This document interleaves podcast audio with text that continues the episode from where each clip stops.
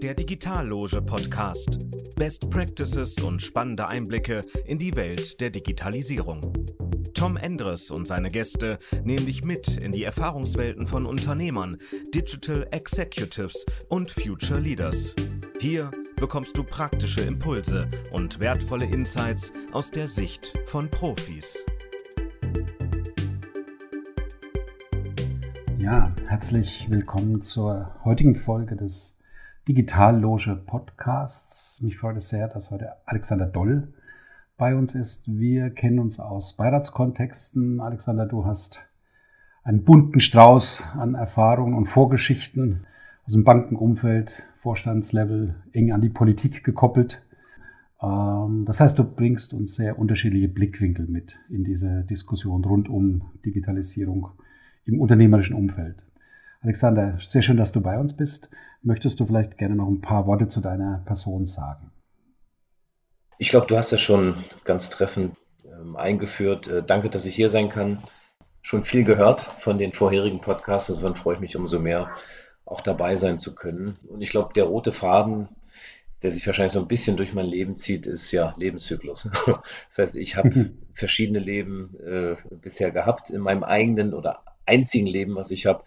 Das erste war das eines Biologen, das zweite das eines äh, Beraters, Bankers, das dritte das eines Vorstandes in einem Corporate, nämlich bei der Deutschen Bahn als Finanzvorstand ähm, und Logistikvorstand und jetzt im Prinzip mein viertes Leben ähm, als Investor, als ähm, wiederum Berater, insbesondere für Private Equity, Familienunternehmen und Multi-Aufsichtsrat. Äh, ich glaube, das beschreibt es ganz gut.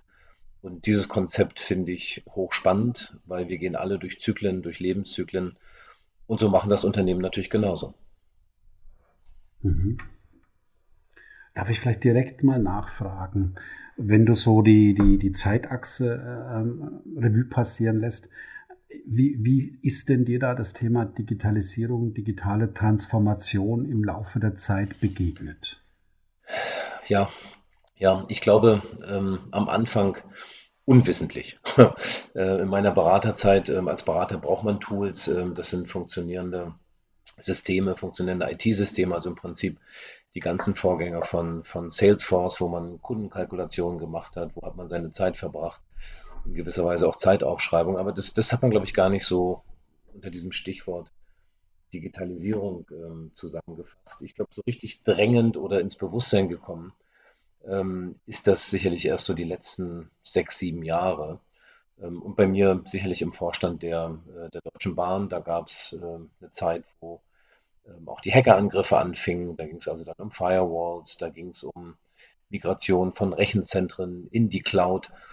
Und ich glaube, die These, die ich oder die Erinnerung, die ich an diese Zeit habe, ist, ähm, der Unterschied zwischen IT-Systemen und Digitalisierung war eigentlich keinem bewusst ich stelle auch die These auf, dass es heute noch nicht so viel anders, obwohl viel getan und auch viel gelernt worden ist. Aber insofern glaube ich, dass so, so richtig bewusst Digitalisierung, das, das ist bei mir sicherlich erst sechs, sechs, sieben Jahre her.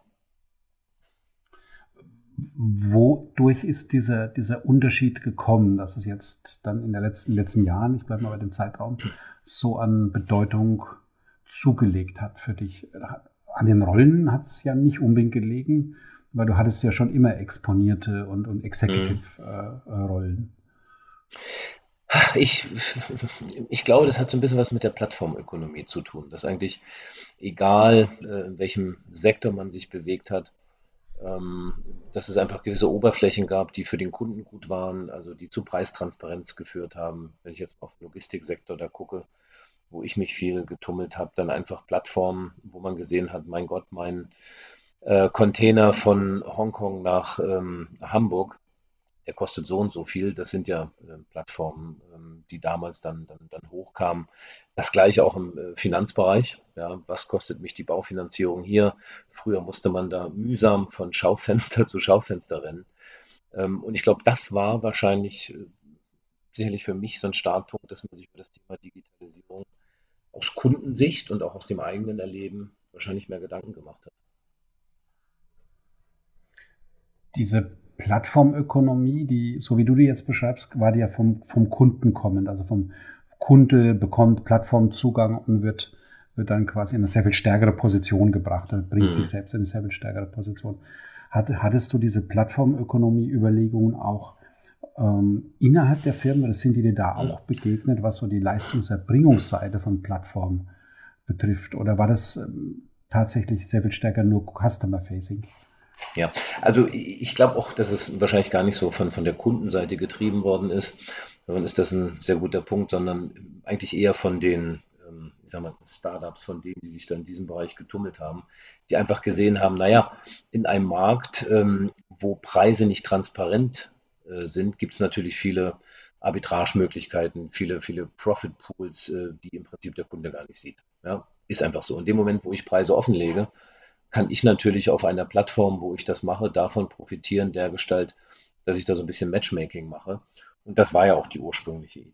Insofern, glaube ich, kam das nicht von der Kundenseite. Die Kundenseite war aber die Seite, die davon natürlich massiv profitiert hat. Und wie das ja so in Unternehmen, vor allem in großen so ist, äh, ist ja der eigentliche Kunde, der, der draußen ist und die, die drin sind, die ja auch Kunden sind. Also sprich für den Bereich Personal, ähm, eigentlich alle Mitarbeiter, für den Bereich Finance, ähm, ähm, alle Divisionen von der Finanzseite her und so weiter und so fort. Das kam ja erst deutlich später, ja, dass man auch gesehen hat, hm, auch meine internen Kunden muss ich ja entsprechend behandeln, denen Transparenz bieten und die eben halt überhaupt auch erst als Kunden sehen. Also insofern sehe ich aus meiner Erfahrung einen gewissen Zeitversatz zwischen ich sag mal, der externen Kundenwelt und der, der internen Kundenwelt.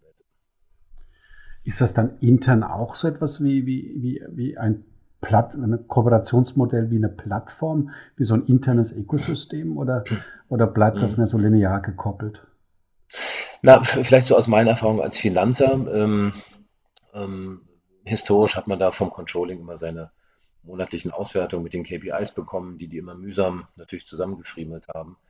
Ähm, das hat sich ja massiv geändert, indem jeder Finanzer, jeder Controller, jeder Finanzvorstand heute sein Dashboard hat, wo er hoffentlich auf mindestens mal Wochenbasis ähm, alle wichtigen ähm, Entwicklungen, Umsätze, Kosten und KPIs abrufen kann. Und äh, das hat ja in gewisser Weise auch was mit Digitalisierung zu tun, mit äh, Daten ähm, aufbereiten zu lassen, um sich dann mehr den qualitativen ähm, Themen hinzugeben. Und, und, das sehe ich ja auch im HR-Bereich. Ja, da sind ja auch mhm. so viele wirklich wichtige, gute Plattformen entstanden ähm, fürs Onboarding, ähm, Schulungen und so weiter. Also ähm, ich glaube, da hat sich eine Menge, Menge getan in dem Bereich. Hm. Um, für Corporates, wie, wie, würdest du da die, die, den aktuellen Stand beschreiben? Wie, wie erlebst du jetzt gerne noch hm. aus deiner Investoren-Sicht hm. von außen betrachtet ähm, die Aufstellung von Corporates, äh, größeren Corporates im Umgang mit Digitalisierung? Also ich glaube, es, es, kommt drauf an. Ne? Ähm, es gibt sicherlich die, die heute immer noch nicht unterscheiden können, was ist der Unterschied zwischen System und Digitalisierung. Ähm, es gibt welche, die, die da extrem weit sind, ähm, die da, glaube ich, auch, auch durchaus Vorreiter sind. Und dann gibt es natürlich immer so diesen, diesen, diesen Bereich in der Mitte.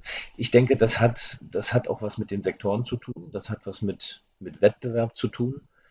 Ähm, und wo du mich jetzt so fragst, wenn ich da so eine rote Linie ähm, sehen würde, wo, ähm, wo ist die? Ähm, ja, ich glaube, in sehr kundennahen Bereichen, da, ähm, da ist man weit. Ähm, in, dazu zähle ich den, den Finanzsektor. Ja, ich meine, im Prinzip ist eine Börse ähm, am Ende auch nichts anderes als eine Plattform, ja, da wo Angebot Nachfrage zusammentrifft.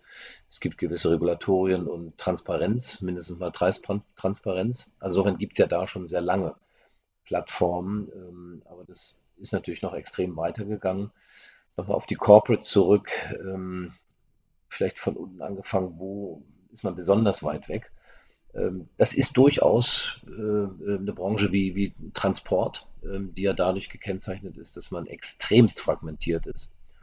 Und diese Sektoren, glaube ich, die, die, die haben dazu tendiert, dass man da äh, viele, viele Jahre nichts gemacht hat, auch eigentlich ganz gut damit gelebt hat. Aber jetzt natürlich da massive Themen hat. Nicht alle werden das auch mitziehen können, diese Digitalisierung, aufgrund der Kosten. Da kommt es also auch zu einer gewissen Negativauslese, auch um ähm, das Thema Digitalisierung herum. Aber sind natürlich die Effizienzen dadurch auch enorm. Ja, und ich glaube, das sind ein paar Themen, die sehe ich auch anders. Wenn ich über den Corporate-Bereich hinaus gucke, äh, ist das natürlich das Gleiche in der öffentlichen Verwaltung. Ja, ich meine, die kommt ja von ja, von eigentlich von, von nirgendwo, ähm, hat einen enormen Aufholbedarf und deswegen sehe ich und erwarte ich mir da auch einen massiven Schub, wenn, wenn wir dann mal unseren Föderalismus äh, da, äh, ich sag mal, richtig hinkriegen oder richtig ähm, äh, leben der Gestalt, dass man da ähm, über die Landesgrenzen hinaus bundesweit an einem Strang zieht. Das Thema Föderalismus höre ich öfter als Jobstopper für schnelle Digitalisierung und durchgängige. Äh, in Teilen verstehe ich das auch, ja. Aber eigentlich hält doch Föderalismus nicht von Kooperation ab. Äh, nur, nur weil man föderal organisiert ist, heißt es ja nicht, dass man sich zügig auf eine gemeinsame Lösung äh, vereinbart. Also klingt für mich manchmal so, als wäre das Thema Föderalismus vorgeschoben und eigentlich gemeint ist sowas ähnliches wie das nachhaltige Vertreten lokaler Interessen. Mhm. Theoretisch ja. ja, gebe ich dir recht. Nur wenn man mal einen Blick in unser sagen wir, Gesundheitswesen da mal mit anzufangen lenkt, ähm, dann ist natürlich die digitale ähm, Akte äh, immer noch Zukunftsmusik. Und da mhm. gibt es gelinde gesagt keinen Grund mehr dafür, dass, das, äh, dass wir da noch so weit ähm, hinterher sind.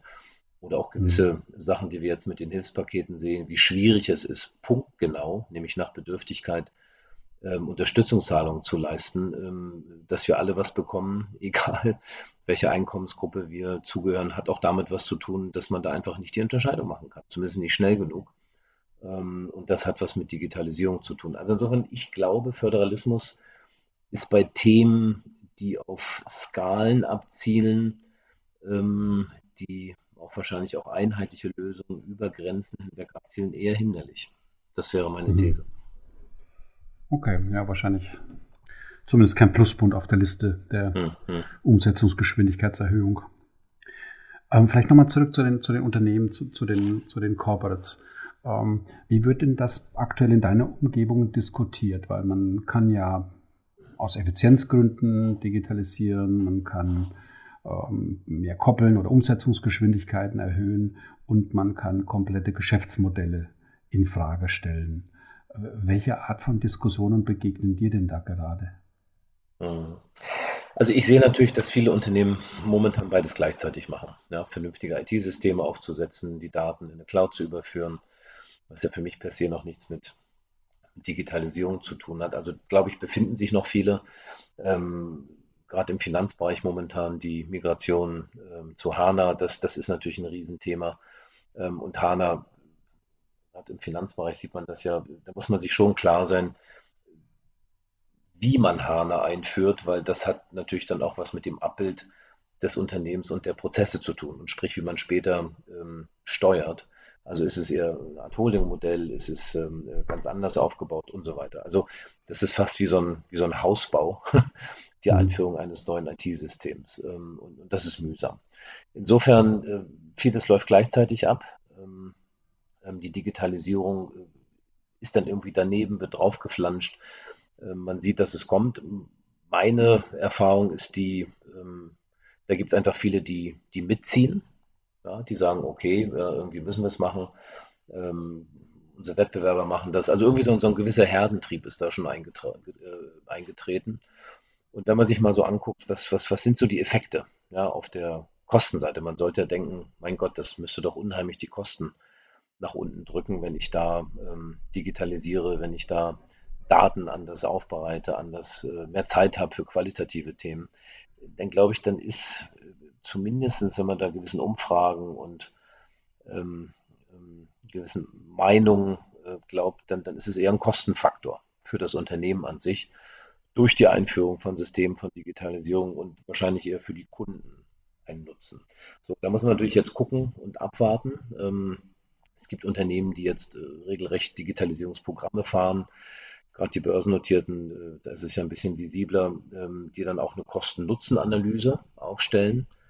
Äh, DHL ist da zum Beispiel ähm, ein, ein Vorreiter in dieser Hinsicht, weil man natürlich merkt, dass man aus Digitalisierung, auch künstlicher Intelligenz, ganz massive Effizienzgewinne erzielen kann. Ja, indem ich Daten anders aufbereite, Dafür muss ich die natürlich erstmal haben, verfügbar haben die Daten und dann, ähm, ich sag mal, Prozess, Prozesse optimieren kann, sei es äh, Umläufe, Routenumläufe, sei es Produktionsprozesse. Also ich glaube, da, da, findet dann doch schon ein Umdenken jetzt statt.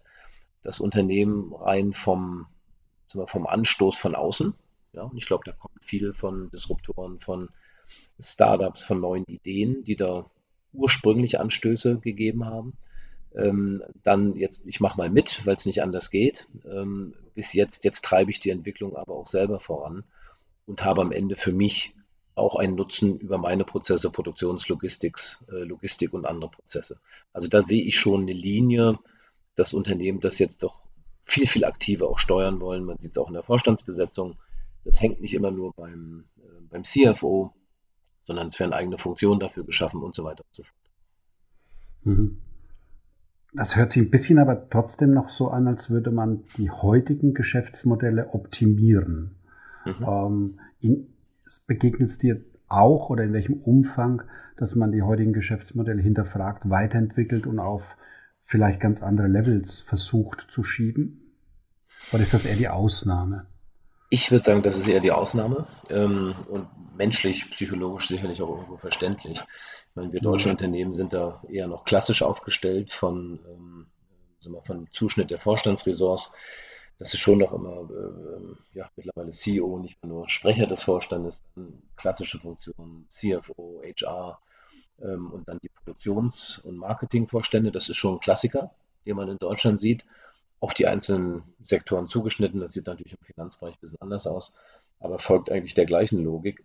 Und da ist es natürlich ein bisschen schwierig, wenn man dann auch, sind wir da schon 20, nach nicht 20, wenn man ja jung 30 Jahre da im Unternehmen war, ähm, auch geprägt ist, äh, dann ist das schon schwierig, ähm, ich sage mal, da grundsätzlich Frage stellen.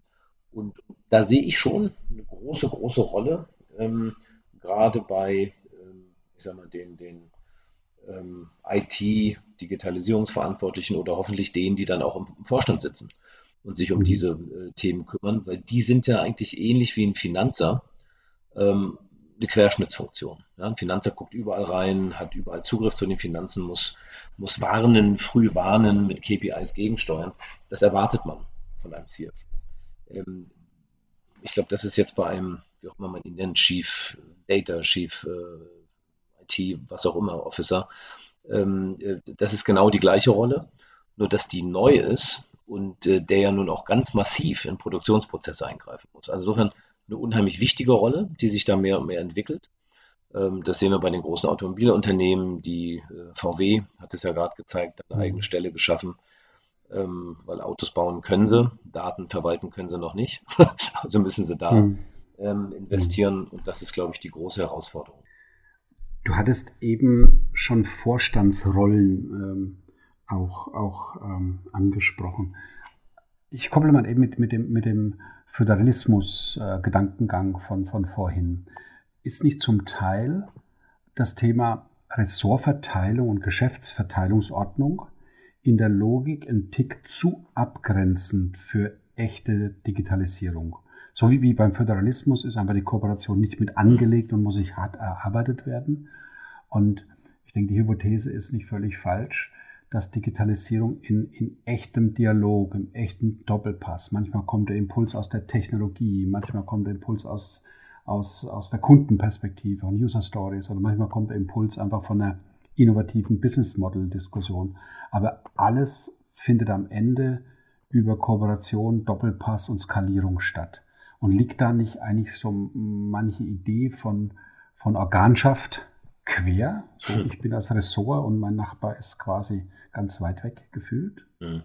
Also äh, als ich vorhin über den Föderalismus gesprochen habe, habe ich genau die gleiche Idee gehabt, weil das hat ja auch ein bisschen was mit Silo zu tun. Ne? Und das ist mein mhm. Bereich und ähm, kümmere du dich mal um deinen, ich mich um meinen. Also äh, das glaube ich eben halt auch, dass da Unternehmen wahrscheinlich ähm, irgendwo zumindest ähnliche Wesenszüge haben ähm, in der Umsetzung, wie, ähm, äh, wie auch, ähm, sag mal, zumindest Regierung oder unsere äh, Landesregierung, ähm, weil eben halt wirklich jeder eher an seinen Bereich denkt, ähm, wo er die Verantwortung oder sie die Verantwortung hat und man da, glaube ich, doch eher Themen hat mit Querschnittsfunktionen.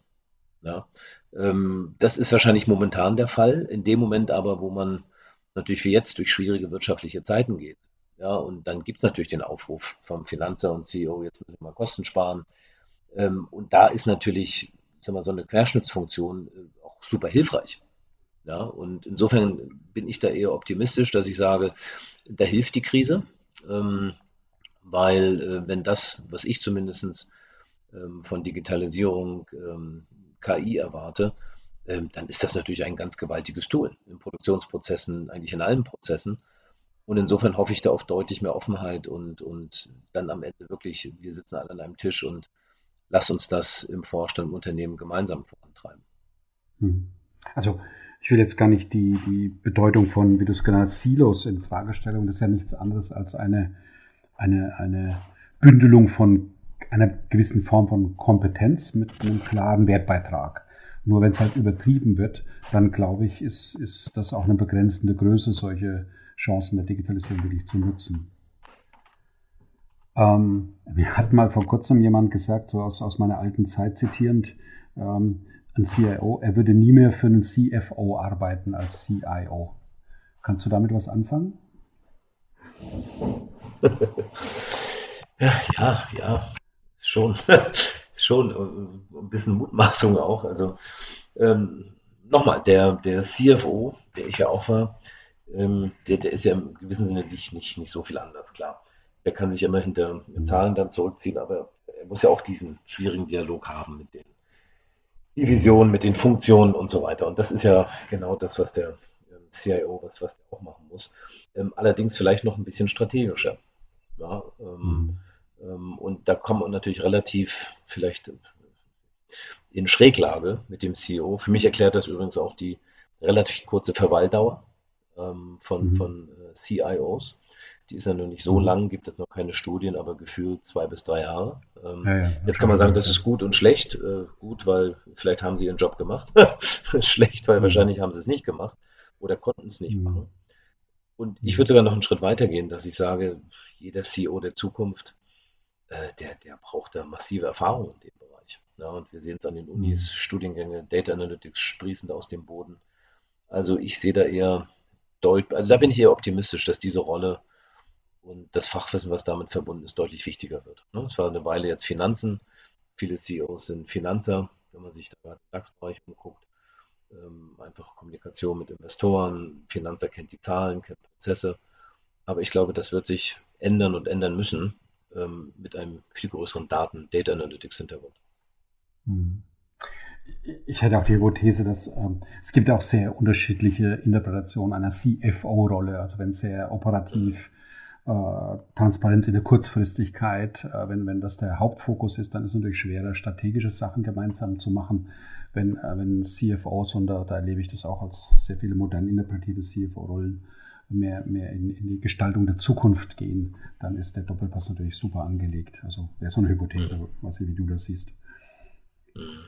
Also es ist noch nicht die Partnerschaft so da zwischen CEO und äh, CIO, äh, wie sie ja zwischen CFO und CEO existiert. Ja, also ja. das, das mhm. ist jetzt zu beobachten und äh, das, das wird sich ändern, da bin ich mir ziemlich sicher. Mhm. Ähm, du hattest äh, in, in anderen Zusammenhang mal das Thema Reifegrad, äh, auch in Bezug auf Unternehmen ähm, erwähnt. Was, was siehst du da für Unterschiede und was, was löst das für Handlungsbedarfe aus? Uh, das ist äh, groß, ein, ein, ein, weites Feld. Also Reifegrad ist für mich, wenn man so grob das Leben von Unternehmen da unterteilt, das eine ist natürlich auch die Geburtsphase Startup, ähm, auch genannt. Dann gibt es eine Wachstumsphase, dann natürlich die, soll ich sagen, die, die etablierte Phase oder die, die reife Phase und dann natürlich ähm, auch hier eine abklingende Phase, die auch bei Unternehmen dann mit ähm, ähm, ja, entweder Insolvenz oder Verkauf oder äh, wie auch immer endet. Und das, das sind schon ganz verschiedene Phasen. Ähm, und im Idealfall hat jedes Unternehmen im Prinzip in seinem Portfolio oder in seinen Produkten zumindest alle Phasen unter einem Dach. Ja, also neue Produkte, die sich entwickeln, die gepflegt werden müssen und so weiter, Marktreife, äh, Markteinführung, Marktreife zum Teil auch, wenn man Konglomerat ist, das in verschiedenen Divisionen. Und die müssen natürlich alle anders nicht nur geführt, finanziert und betrachtet werden, sondern ähm, die, die, die sind einfach anders. So, jetzt würde ich mal vereinfachend sagen, alles, was da so in der Startup-Phase ist, das hat irgendwas mit Software, mit Technologie zu tun. Wenn ich jetzt mal von absehe und sage, da ist das neue Medikament, einfach mal, was passiert in der Startup-Branche, ist das unheimlich viel Software. Äh, Software-Themen. und äh, die leben auch den Lebenszyklus. Entweder entwickeln sie sich, ähm, haben eine Marktlücke gefunden, die sie eigenständig bearbeiten können, wo sie auch irgendwann hoffentlich Geld verdienen, oder sie werden gekauft ähm, ähm, oder sie gehen unter.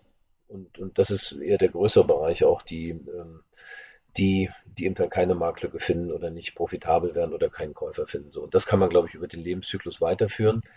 Äh, die Beobachtung von mir ist, je jünger Unternehmen sind, umso affiner sind die natürlich, umso aufgeschlossener gegenüber neuen Ideen, vor allem gegenüber Software. Ähm, und, und das muss auch so sein, ähm, weil am Anfang des Lebenszyklus, da kann man noch neue Ideen umsetzen, da äh, kann man noch viel, viel mehr gestalten, als dann, wenn man reifer wird, wo es ja viel mehr darum geht, in etablierten, stabilen Reifenmärkten etablierte Produkte abzusetzen. Da geht es viel mehr um Effizienz. So, da kann Software natürlich auch helfen. Ich glaube, das versteht jetzt gerade erst, ähm, ich sage es mal so, das DAX, MDAX-Management. Ähm, und insofern hat natürlich die eine Welt mit der anderen enorm was zu tun. Na, die einen wollen Produkte verkaufen, sei es Software, sei es Digitalisierung, sei es künstliche Intelligenz. Und äh, um groß zu werden, braucht man da einfach die etablierten Unternehmen. Ja, ein Startup an Startup-Produkte zu verkaufen, macht herzlich wenig Sinn, weil die haben im Zweifelsfall beide kein Geld. Ähm, insofern muss ein Startup an etablierte Unternehmen verkaufen. So, und das ist eine Brücke äh, von der Sprache, von Vertriebskanälen, die ist schon, die ist schon enorm. Ja. Halte ich aber für key, um als Startup groß zu werden und wahrscheinlich auch, um als etabliertes Unternehmen von außen frische Gedanken zu bekommen, weil die einfach nicht mehr so sprudeln in so einem eingefahrenen Maschinchen, wo es mehr um Effizienz als um neue kreative Ideen geht, die ja durchaus zu massiven Veränderungen auch führen können. Was hat sich da aus deiner Sicht geändert im Umgang von Corporates mit Startups und vielleicht auch umgekehrt? Hm. Also ich glaube, im ersten Schritt, äh, auch glaube ich, so eine Entwicklung, die dahinter äh, stand, im ersten Schritt wollten sie also selber ihre Venture Activities ähm, selber im Konzern abbilden. Ähm, hat dazu geführt, dass fast jedes DAX-Unternehmen und auch darunter die großen MDAX-Unternehmen, die hatten dann ihren Ventures-Bereich, Venture Capital, Digital Ventures, wie auch immer die genannt worden sind. Äh, ein paar Jahre später hat man gemerkt, ups, die ganzen Investitionen, die man gemacht haben, irgendwie passen die nirgendwo rein. Bis auf wenige Ausnahmen sind schon gar nicht profitabel und sind auch nicht richtig geführt. Ja, wenn man unter so einem Dach eines etablierten Konzerns ist es schon schwierig, so eine sehr kreative Venture-Kultur zu etablieren. So, dann haben sie versucht, alles zu verkaufen ähm, bei manchen Unternehmen hat man das zum Teil auch in die Divisionen dann ausgelagert, die viel näher dran waren. Ähm, aber ich glaube, heute ist man da, dass man sagt, äh, wir sind offenen Ideen oder offenen neuen, guten Ideen natürlich aufgeschlossen. Wir wollen aber auch so ein bisschen abwarten, wie sich das entwickelt, weil wir müssen nicht jede Innovation hinterherlaufen. Und ich glaube, das hat ein bisschen dazu geführt, nicht nur ein bisschen, sondern ganz schön, dass viele der etablierten Spieler erst zu einem späteren Lebenszyklus reingehen ähm, in Startups, die dann keine Startups mehr sind, wenn sich da so ein gewisser Markt schon etabliert hat oder es absehbar ist, dass es da wir, zu einem vernünftigen Markt ähm, führen wird. Äh, Beispiel ähm, gibt es zuhauf, will ich mich gar nicht ähm, jetzt da weiter auf einzelne Themen festlegen, aber das ist so eine Art Strategie, wenn ich es in-house eigentlich nur in Ausnahmesituationen richtig schaffen kann, ähm, dann beobachte ich den Markt drumherum. Ähm, entweder kaufe ich mir die Unternehmen oder mache auch irgendwann eine Minderheitsbeteiligung. Aber ich warte erstmal ab, was wird da draus. Ja, das scheint mir doch so eine gewisse Strategie ähm, momentan zu sein. Nachteil ist natürlich klar, man muss dann deutlich mehr bezahlen. Ne? Wenn die Unternehmen dann schon größer sind, dann gibt es sicherlich auch ein bisschen Wettbewerb. Ähm, Vorteil ist, dass man sich nicht in-house, ich sage es mal so, mit einem Fremdkörper vielleicht beschäftigen muss, den man nicht versteht in dieser ganz, ganz frühen Phase und natürlich genauso viel Geld ähm, dort versenkt bzw. verbannt hat. Hm.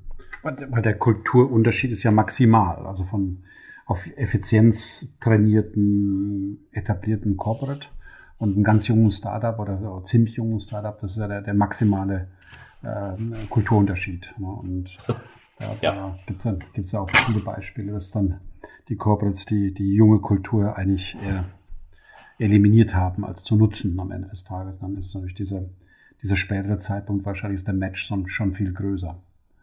Ja, kann ich was mit anfangen? Das heißt aber im Prinzip, ist es eine hybride Ergänzung von existierenden Geschäftsmodellen, einfach angereichert durch moderne, aber schon verwendbare Ideen von anderen. Das ist so diese, dieses hybride Innovationskonzept, das du gerade beschreibst. Würde ich so sehen. Und nun ist natürlich auch so, dass da natürlich viele Investoren von außen ähm, auch selber investieren in Startups, zum Teil auch, auch Joint Ventures eingehen mit großen Unternehmen. Mhm. Mhm. Das sehe ich auch äh, zunehmend. Äh, das ist nicht nur eine Softbank, das sind viele ähm, Staatsfonds, viele Private Equity Spieler, die dann auch direkt auf, auf Unternehmen zugehen und sagen, hier, ähm, wir können da ein bisschen innovativer sein, wir haben auch Geld, können das zusammen entwickeln. Also das ist auch noch eine zweite, äh, ein zweiter Trend, den ich da durchaus sehe. Ähm, Alexander, darf ich da nochmal nachfragen? Äh, wie wird denn aktuell das Thema auch Finanzierung und, und, und Verfügbarkeit von, von Mitteln in deinem Profi-Investoren-Kontext diskutiert? Mhm. Mhm. Also ich glaube, Geld ist nach wie vor mehr als genug da. Ja, also ähm, das ist äh, sicherlich nicht das Problem, dass die Fonds, die Investoren ähm, unter mangelnder Geldverfügbarkeit leiden. Ähm, da steigt eher die ähm, weltweit verfügbare Geldmenge und das auch über Rezessionen. So, das heißt, dass momentan in ja nicht nur Erwartungen, wir sind ja schon mittendrin der Krise, aber ein Effekt zu beobachten ist nämlich der, dass die, ähm, dass die Fonds in gewisser Weise geschlossen bleiben, also nicht offen für Neuinvestitionen sind. Und das führt natürlich dazu, dass gerade die Startups, die in den meisten Fällen für sechs bis 18 Monate durchfinanziert sind, irgendwann in dieser Zeit, wenn sie dann Probleme haben, sich weiterzuentwickeln, ihre Produkte zu skalieren und zu verkaufen, ähm, auf keine weitere Wachstumsfinanzierung zurückgreifen können. Und das sind dann die sogenannten Startup und Seed und Runde A, B, C Finanzierung, ähm, so dass ich im Prinzip erwarte, dass es da zu einer ganz ordentlichen Auslese kommen wird, ähm, mangels weiterer Finanzierungsrunden. Und das sehe ich nicht nur im Startup, im Venture Capital Bereich, ähm, genauso bei klassischen PIs. Geld ist genug da, ähm, Finanzierung ähm, eher weniger, so dass es da zum ganz massiven Rückgang auch von ähm, Finanzierung gekommen ist. Und das Spiegelbild sieht man ja auch bei, bei Unternehmen, äh, dass hier eine ganz ordentliche Zurückhaltung ähm, bei Investitionen zu beobachten ist. Also insofern, da wirft die Krise nicht nur ihre Schatten voraus, sondern wir sind mittendrin. Ähm, das wird sich aber erfahrungsgemäß immer wieder drehen, wenn wir äh, in einem anderen Erwartungsumfeld leben, sprich, wenn wir aus Krieg, ähm, weiteren Krisen, Unsicherheiten herauskommen, hat also viel mit Sentiment und mit Zukunftserwartung zu tun. Und das macht ja auch wirtschaftlich Sinn, wenn ein Unternehmen in schwierigen Zeiten dadurch äh, durchgeht, dann wird nicht mehr so viel abgesetzt, sprich eher ein Kostenfokus ähm, und wenn es wieder besser wird, natürlich mehr Absatz ähm, und damit mehr wieder auf Marketing. Das ist natürlich bei Startups schwierig, weil die verkaufen ja noch gar nicht so viel. Ähm, also nochmal, ein Startup ist ein Unternehmen, was zwischen null und ich würde mal sagen, eine Million ähm, Umsätze macht und deswegen müssen die einfach skalieren, skalieren, skalieren. So, und deswegen ist so ein wirtschaftliches Umfeld wie jetzt natürlich Gift, ähm, zumindest für die meisten Startups, ähm, und die irgendwie versuchen müssen, sich zu retten oder ja, oder untergehen werden. Ich glaube, so drastisch muss man das sagen. Mhm. Ich hatte vor kurzem mal in anderem Zusammenhang eine Diskussion. Vielleicht sind wir im Bereich von, von Startup und Innovationsideen gar nicht mal so schlecht aufgestellt. Und es bleibt das alte deutsche Thema Skalierung.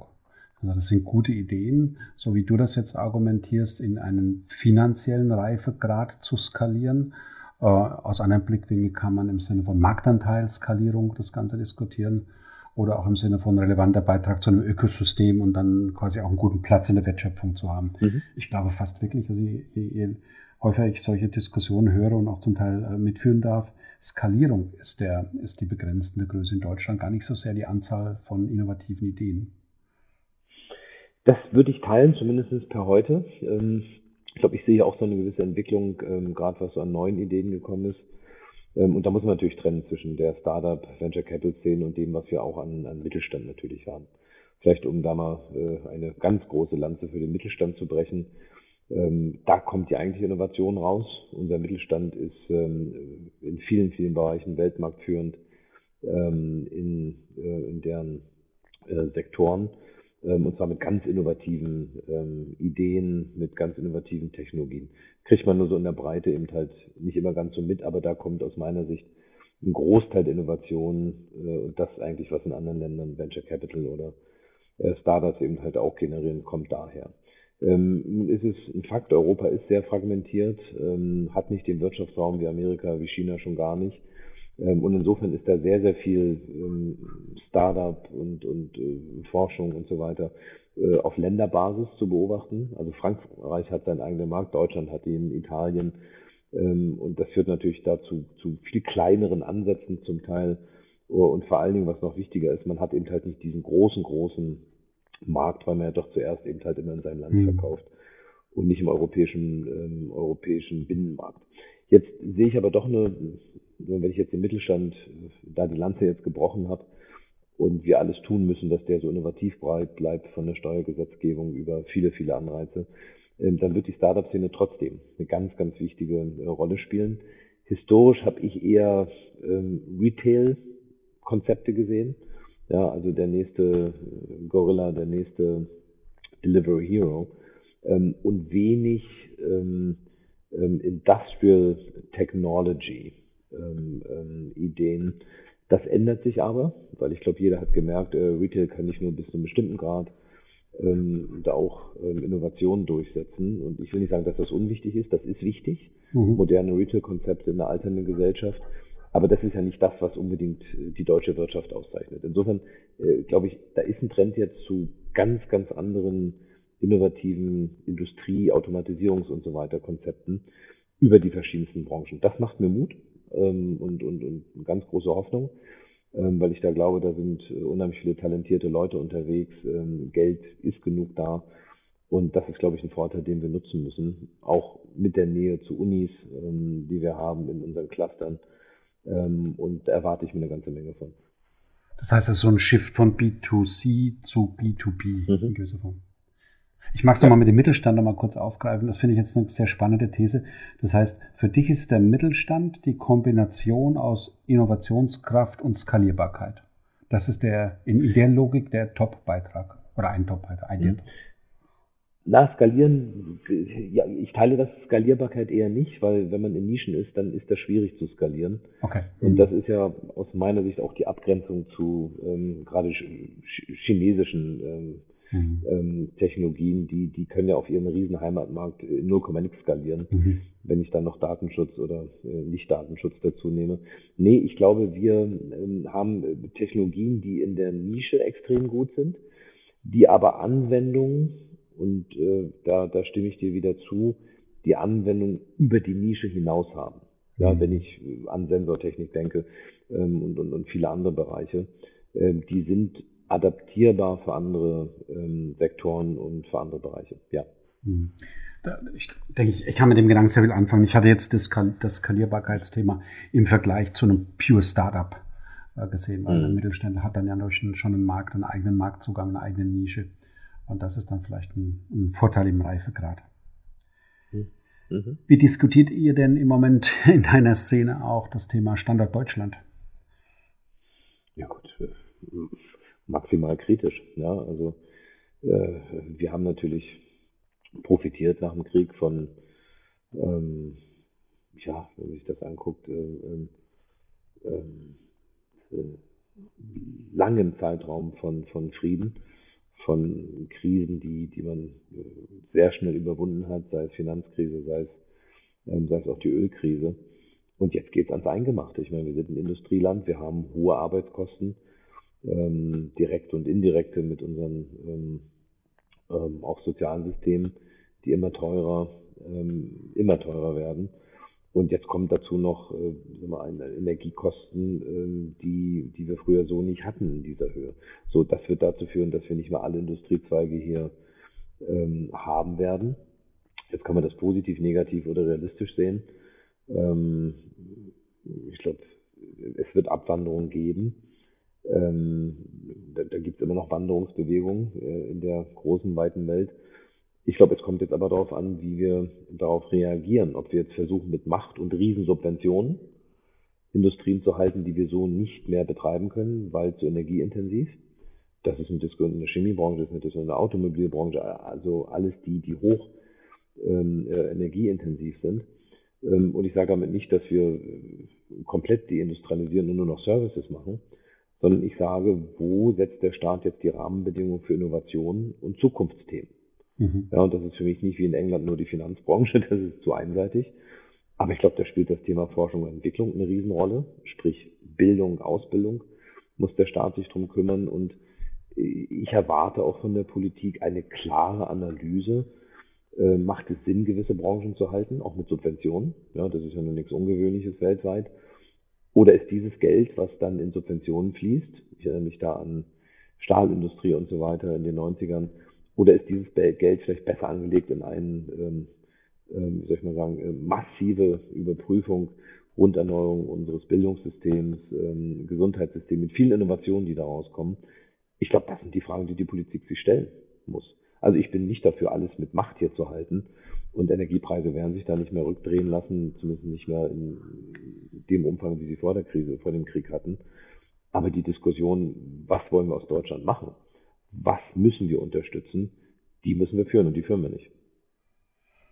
Irgendwie laufen wir ja gerade so mehr oder weniger in eine Falle, dass die, die Mittel aus, aus alten Tagen verfügbar bleiben, aber wir haben noch keine greifbare Idee, wie das Ganze morgen aussehen soll. Was ist die Strategie für unseren Standort? Das ist ja auch dein Petitum, wenn ich dich richtig verstehe. Wie wollen wir uns aufstellen? Welche Art von Freiräumen? Ich verzöge jetzt Wohlstand zu sagen, weil es geht auch Freiräume, um in Dinge investieren zu können. Ähm, welche Art von Freiräume wollen wir uns erhalten und wo sollen die herkommen? Ich finde da ein Teil der Diskussion zum Teil hoch naiv, weil man, weil man voraussetzt, dass Dinge einfach so bleiben, wie sie früher waren, aber das wird so nicht mhm. sein. Nee, kurzes Statement, genau. Ja, das stimme ich mit ja. überein. Aber, aber ja. habt ihr da, habt ihr da Lösungsansätze oder, oder Stoßrichtungen? Also einen habe ich auf jeden Fall gehört, den finde ich schon mal sehr, sehr überzeugend. Ähm, äh, ein, ein, Entwurf, ein Zukunftsentwurf von Deutschland als Teil von Europa, wie ich vermute. Aber wie, was, was gibt es da für Überlegungen, die dir da begegnen?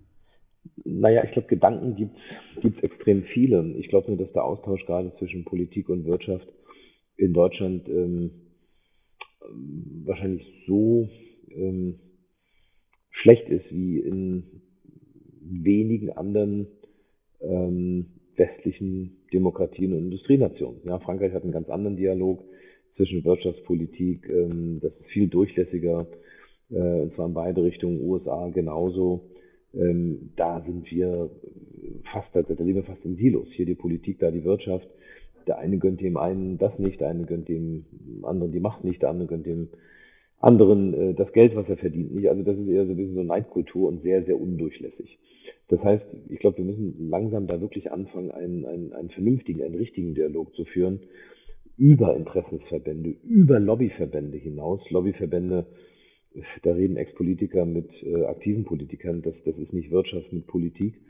Also da muss man anfangen, ja, dass man sich da auch, du hast es vorhin mal so schön gesagt, dass man ein Team ist, wie im Vorstand, dass man hier zwischen Politik und Wirtschaft auch ein Team ist, weil äh, der alte Grundsatz bleibt ja, die Politik kann nur das Geld ausgeben, was, äh, was erarbeitet worden ist. Und äh, dazu gehören natürlich äh, die Steuern. Ja? Wenn keiner mehr angestellt ist oder das zumindest massiv zurückgeht, gibt es auch keine Möglichkeit, Steuern einzunehmen und die dann umzuverteilen ähm, wie wir das ja massiv machen mit nicht nur unserer Staatsquote, sondern auch Umverteilungsquote. Also ich plädiere da dringend für, für ein deutlich engeres Zusammenrücken, sich nicht da als Feindbilder zu sehen, sondern da gemeinsam an der Zukunft zu arbeiten. Das heißt aber für mich auch, ich gebe nicht der Politik Schuld oder nur den Unternehmen. Mhm.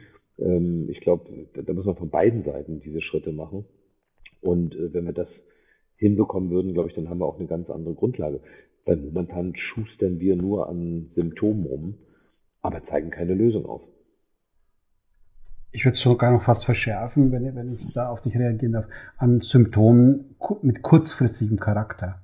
Also wenn die Symptome in, in eine Richtung zielen, wenn das langfristige Ideen entstehen oder langfristige mhm. äh, Wegstrecken sich, äh, sich irgendwie entwickeln, dann habe ich ja nichts gegen kurzfristige Maßnahmen persönlich.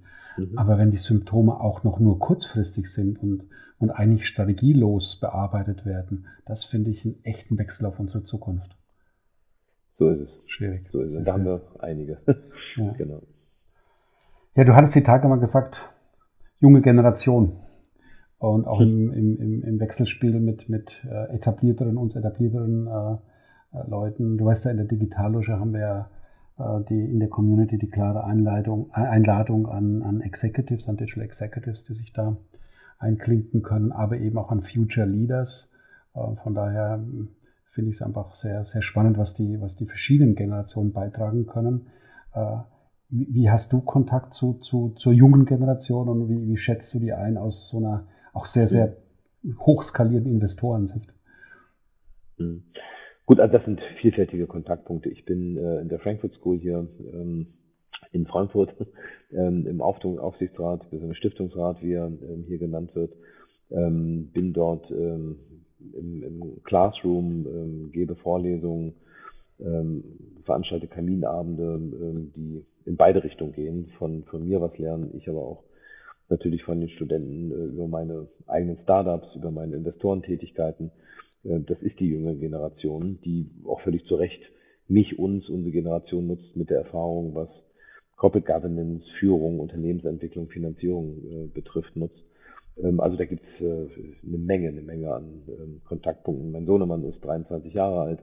Da kommt natürlich auch eine Menge Inspiration. Also ähm, ich glaube, das, das ist wieder so ein Lebensabschnittsthema, dass man wahrscheinlich ab einem bestimmten Alter ähm, auch was zurückgeben möchte, zumindest geht es mir so, und auch sehr viel lernt von der jungen Generation und nicht immer nur sage, das war ja bei uns früher schon so und äh, das geht nicht und wird nicht, sondern ganz im Gegenteil, der sehr viel von lernen kann und ich sag mal so, das, das hält ja auch selber jung, wenn ich das mal so sagen darf.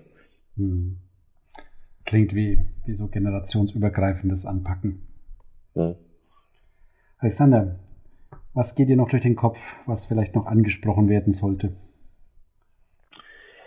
Das ist ja wahrscheinlich fast schon sowas wie so ein kleines Schlusswort. Also ich glaube, Digitalisierung ist etwas, was uns begleiten wird. Mhm. Ähm, nicht nur die nächsten Monate, das wird uns die nächsten Jahre begleiten.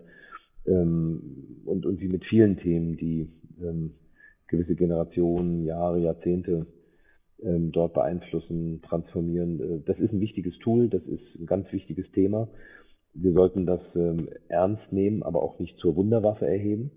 Ähm, ähm, nur Digitalisierung reicht natürlich auch nicht. Ähm, am Ende dient die auch dazu, uns zu vielleicht kreativeren Aufgaben, dass wir uns darauf äh, konzentrieren können.